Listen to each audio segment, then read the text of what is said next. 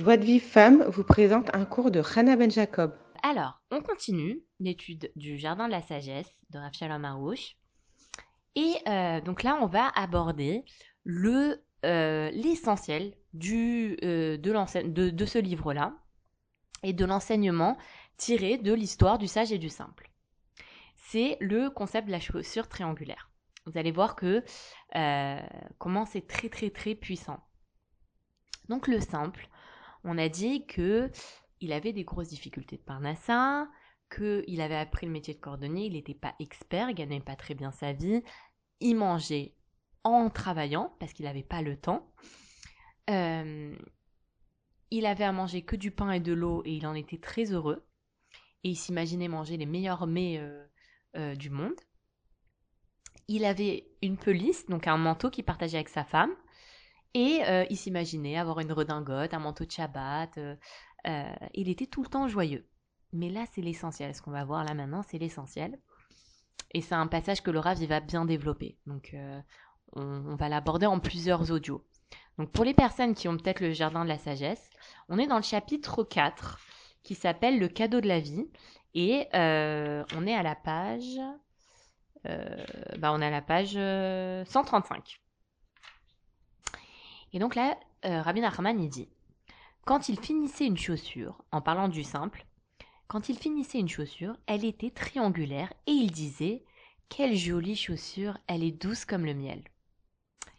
Et là, euh, la joie que le simple il éprouve pour la chaussure triangulaire qu'il a fabriquée, c'est le message principal de cette histoire. C'est l'un des enseignements les plus lumineux que Rabbi Nachman a, euh, il a dévoilé dans, dans, dans, ses, dans, sa, dans ses dans ses enseignements, qui montre à quel point chacun d'entre nous doit être joyeux de sa portion, même quand ses actions elles sont loin d'être parfaites. Donc, on va voir ce que c'est que la chaussure triangulaire. La chaussure triangulaire, c'est un, un, vous allez voir, on va voir dans la suite. C'est un, ce qu'on appelle un machal, donc un, c'est une parabole, euh, pour nous parler de, en fait, là, le simple, il a fabriqué une chaussure triangulaire. Donc, c'est son action, c'est une chaussure triangulaire. La chaussure triangulaire, ça peut être nos manques, ce qui, nous, manque dans notre vie, ça peut être euh, nos défauts, euh, enfin nos défauts euh, les, défauts qu'on a, on est radin, on est coléreux. Et ça peut être aussi les, les mitzvot que l'on accomplit pas comme il faut, quand nos actions ne sont pas parfaites. Et, et, ce qu'on apprend du simple, c'est d'être joyeux, même lorsqu'on voit que nos actions ne sont pas parfaites. Et il faut savoir que Rabbi Nachman, il a écrit les, les contes qu'il a écrits, donc il y a, je crois qu'il y a 13 contes, il les a écrits à la fin de sa vie pour réveiller les, les, les neshamot, pour réveiller les, les, les âmes des gens. Parce que euh, à travers une histoire, ça, ça réveille plus que si on fait un cours de moussard. Et ça, c'est un des enseignements principaux qu'il a, qu'il a, euh, qu'il a transmis. En fait, le simple, il connaissait ses, ses défauts. Il savait qu'il avait un, intellect qui était limité. Mais comment il pouvait être joyeux de faire une chaussure triangulaire? Il était joyeux parce que déjà il avait la Emouna Shlema, il avait une foi parfaite. Et il croyait que si il souffrait de tel manque, c'était sa perfection. Ça veut dire que si Hachem il a décidé qu'il devait faire une chaussure triangulaire, c'est la meilleure chose pour lui. Et c'est comme ça qu'il arrivera à sa réparation.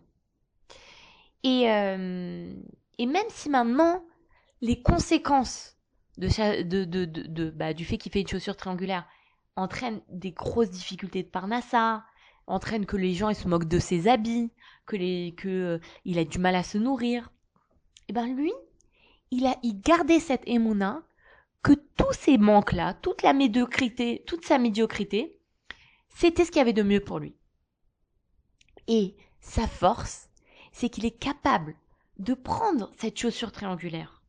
Donc de prendre ce qui, ce qui exprime tous ses manques, tous ses manques de Parnassa, tous ses échecs, tout ce qu'il, tout ce qu'il sait pas à faire, de prendre et de danser avec et de prendre un plaisir dans cette chaussure. Vous imaginez, c'est comme si maintenant vous, vous savez que euh, vous vous mettez tout le temps en colère et que vous n'arrivez pas à vous contrôler et que vous vous mettez en colère et que votre entourage il en souffre et vous vous réjouissez de vous mettre en colère. Vous prenez, vous venez d'éclater dans une grosse colère et vous vous réjouissez de ça. Vous dites merci Hachem pour cette colère, merci pour mes défauts, je suis contente. C'est comme ça que je vais arriver à ma réparation. C'est comme ça que je vais arriver à ma réparation en étant euh, avec cette colère que tu as mis en moi. C'est ça, c'est ça le sage, le simple. C'est comme si une personne, elle a des difficultés de parnassa, elle n'arrive pas à se marier, euh, elle a, euh, euh, elle est lente d'esprit, et elle prend ses défauts, et elle danse, et elle dit merci Hachem que je suis pas mariée, c'est la meilleure chose qui soit pour moi, c'est comme ça que je vais arriver à ma réparation. C'est ce qui fait le simple. Et en fait, ce qui vient nous enseigner, c'est que l'Ashgara Pratit, la providence divine, elle est tellement, elle est tellement précise que elle, fournit à l'homme toutes les conditions qui lui permettraient de parvenir à sa finalité, comme on le voit dans l'histoire de Rabbi Akiva et de Rachel. Alors, vous allez voir, le Rav, va, nous, raconter une histoire que vous connaissez certainement. Et il va nous la montrer avec un regard nouveau. Rabbi Akiva, il n'était pas Rabbi Akiva, euh, c'est-à-dire que euh, quand il, s'est marié avec Rachel, il n'était pas encore Rabbi Akiva, il était Akiva le berger. C'est-à-dire que Rachel, c'était la fille de Kalba Savoie. Elle était très riche. Son père, il était immensément riche. Et il, avait son père comme berger, Akiva. Et Rachel, et il était ignorant à ce moment-là. Akiva, il était, bon, c'était Rabbi Akiva, il était ignorant. Il était, euh, je crois qu'il disait que s'il voyait quelqu'un de religieux, il le mordrait. Donc, je sais pas s'il était pas religieux ou il était simplement un simple juif ignorant de la Torah, mais en tout cas, il n'était pas Rabbi Akiva. Mais Rachel, elle a vu les midot, les bonnes midot qu'il avait qu'il avait, et elle a voulu se marier avec lui. Et quand elle a voulu se marier avec lui, son père, il a déshérité. Il a dit, tu veux te marier avec un berger, un simple juif comme ça, avec un berger? Je te déshérite. Et il a déshérité. Donc, Rachel, qui vivait dans la plus grande opulence, qui vivait dans la richesse, qui lui manquait plus rien du tout, elle, est complètement déshéritée et elle vit dans une très grande pauvreté, mariée avec Akiva. Et elle le convainc de euh, d'étudier la Torah et, euh, de quitter le foyer. À un moment, ils vivaient, ils vivaient dans une tellement grande pauvreté que la seule chose, ils n'avaient même pas de couverture pour se couvrir, ils avaient juste de la paille. Et Hachem, il a eu de la pitié pour eux. Il a renvoyé Eliaou à Navi, qui s'est déguisé en pauvre et il a tapé à la porte. Et Rabbi Akiva, il ouvre la porte et Eliawanavi, il lui dit, bon, Rabbi Akiva ne savait pas que c'était Eliawanavi, mais il dit à ce pauvre, il dit, oui, bien sûr, qu'est-ce que vous voulez? Il dit, voilà, ma femme, elle vient d'accoucher, on n'a même pas de la paille pour euh, accueillir le bébé. Est-ce que vous en auriez? Il dit, ah, s'il y a une chose qu'on ne manque pas, c'est de la paille. Et il lui donne plein de paille. Il ferme la porte, et Rabbi Akiva, il dit à sa femme, regarde, comment on devrait être joyeux Il y a même des gens qui ont même pas de paille, et nous, on manque pas de ça. Et voilà, l'histoire, elle, s'arrête euh, ici. Et Ravarouche, il pose une question, il dit, mais si Hachem, il a envoyé Eliaou à Navi pour euh, rassurer Rabbi Akiva, pourquoi il lui a pas donné euh, une pierre précieuse ou une bourse avec plein d'argent? Comme ça, il serait sorti de la pauvreté. Et comme ça, bah, il serait plus pauvre et, et, tout irait bien pour lui. Non, Hachem, il leur a pas envoyé euh, il n'aura il, aura pas envoyé, enfin, en tout cas, il y a Navi quand il est venu, il n'aura pas donné une pierre précieuse, il n'aura pas donné une bourse. Ce qui fait, ce que, ce que, pourquoi?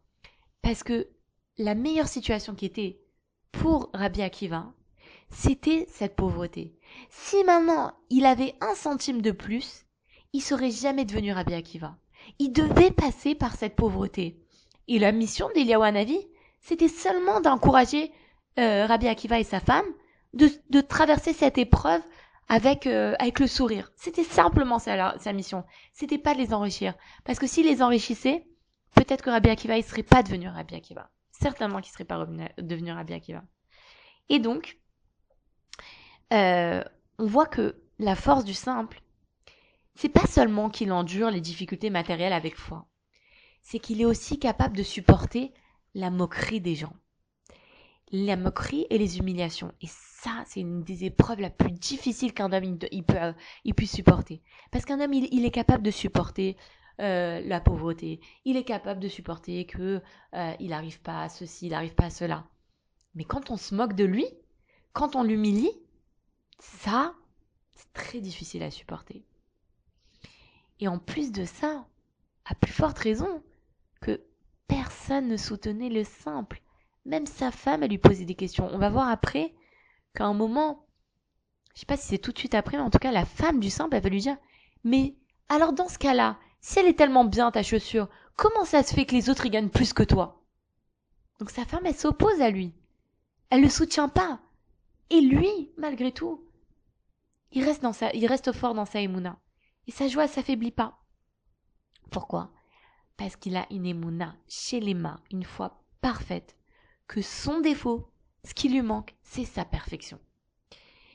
Et, et, et cette chaussure triangulaire, en, fait, elle, représente tous les manques du simple. Elle représente le fait qu'il a un, un intellect limité. Elle représente ses échecs professionnels. Elle représente sa subsistance, euh, ses problèmes de subsistance, les moqueries des gens. Et regardez quelle force il a. Il accepte tous ses défauts, il prend cette chaussure triangulaire qui représente tous ses défauts, tous ses manques, tout ce qui va pas dans sa vie, il la prend et il danse avec et il se réjouit avec chacun de ses membres, de ses manques. Parce que il était complètement en accord avec lui-même. Et donc, on apprend ici une formule pour parvenir, à la foi. Comment on peut à la joie, pardon. Comment on peut parvenir à la joie? Il faut d'abord connaître tous ses défauts et ensuite croire d'une émonache les mains que cette situation, elle est idéale pour parvenir à notre réparation. Maintenant, si une personne, elle se dit, j'oublie mes défauts et je suis joyeux, eh ben ça c'est faux, parce que c'est pas une joie authentique. Parce que, en fait, ça, ça provient de l'orgueil. C'est comme si la personne, elle se dit, moi j'ai aucun défaut. Elle se, elle se, elle se ment elle-même, j'ai aucun défaut, alors je suis joyeux. Bah, c'est une fausse joie. Parce que la vraie joie, c'est l'humeur divine. Et elle ne peut venir que de l'humilité. Donc si maintenant, une personne, elle, elle fait comme si qu'elle a aucun défaut et elle se réjouit, bah, c'est pas une vraie joie. La vraie joie, c'est tu connais tes défauts et tu te réjouis de chacun de tes défauts. Et ça, ça provient de l'humilité. Parce que si tu n'as pas ça, et tu rejettes tes, tes défauts, alors dans ce cas-là, Hachem, il va te montrer, il va te rappeler des cieux, il va te rappeler, mais regarde tel défaut tu as. Donc voilà, on termine là pour aujourd'hui, cet audio d'aujourd'hui. Demain, on va continuer sur ce thème-là et on va voir comment nous-mêmes, on est concernés par cette chaussure triangulaire. C'est quoi notre chaussure triangulaire à nous? C'est quoi? Qu'est-ce que ça représente notre chaussure triangulaire? Bah, Pour une personne, ça va être bah, d'avoir un mari difficile. Pour une autre, ça va être d'avoir une femme difficile. En tout cas, voilà, on va voir euh, ce que ça représente et on va voir des renversements là-dessus. Et là, vous allez voir que euh, il développe bien ce, cette, euh, cet enseignement euh, Ravarouche dans le, le, jardin de la sagesse. Donc petit rappel quotidien, n'oubliez pas à 19h heure française, vous vous, mettez, vous vous mettez un petit rappel dans votre portable. 19h heure française, faire juste le premier passouk du Shema Israël. Shema Israël, Hashem Elokeinu, Hashem Echad. C'est pas difficile. D'étudier une page du jardin de la foi.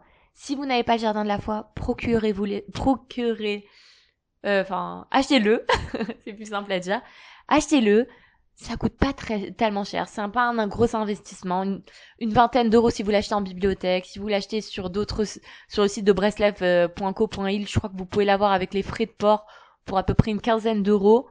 Donc franchement, ça vaut pas trop trop cher. Et ça peut littéralement vous changer la vie. Voilà.